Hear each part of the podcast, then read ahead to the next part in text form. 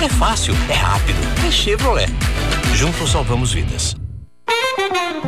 Giro gastronômico com o chefe Rogério Lisboa. Olá, pessoal. Assado de tira, um corte bovino preferência de uruguaios e argentinos e que já caiu no gosto do brasileiro. Qualidade e muita suculência são características dele.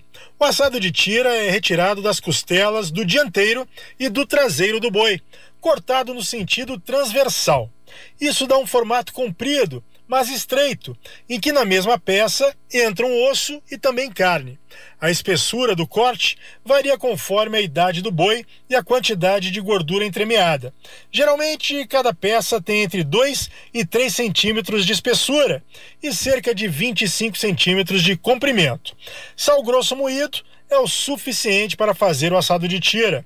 Um braseiro bem quente, na parrilha ou churrasqueira é o ideal. Com isso, como é um pedaço curto, a gordura derrete mais rápido, dando sabor, mas sem prejudicar a textura e a suculência da carne. No máximo, assar ao ponto. Ao ponto para menos, deixa ele ainda mais suculento. O assado de tira vai muito bem com o chimichurri, aquele tradicional molho argentino que leva ervas, cebola, alho, louro, pimenta, enfim. Uma curiosidade: os argentinos gostam mais de fazer o assado de tira dianteiro, retirado entre a primeira e a quinta costela. Tem menos espessura.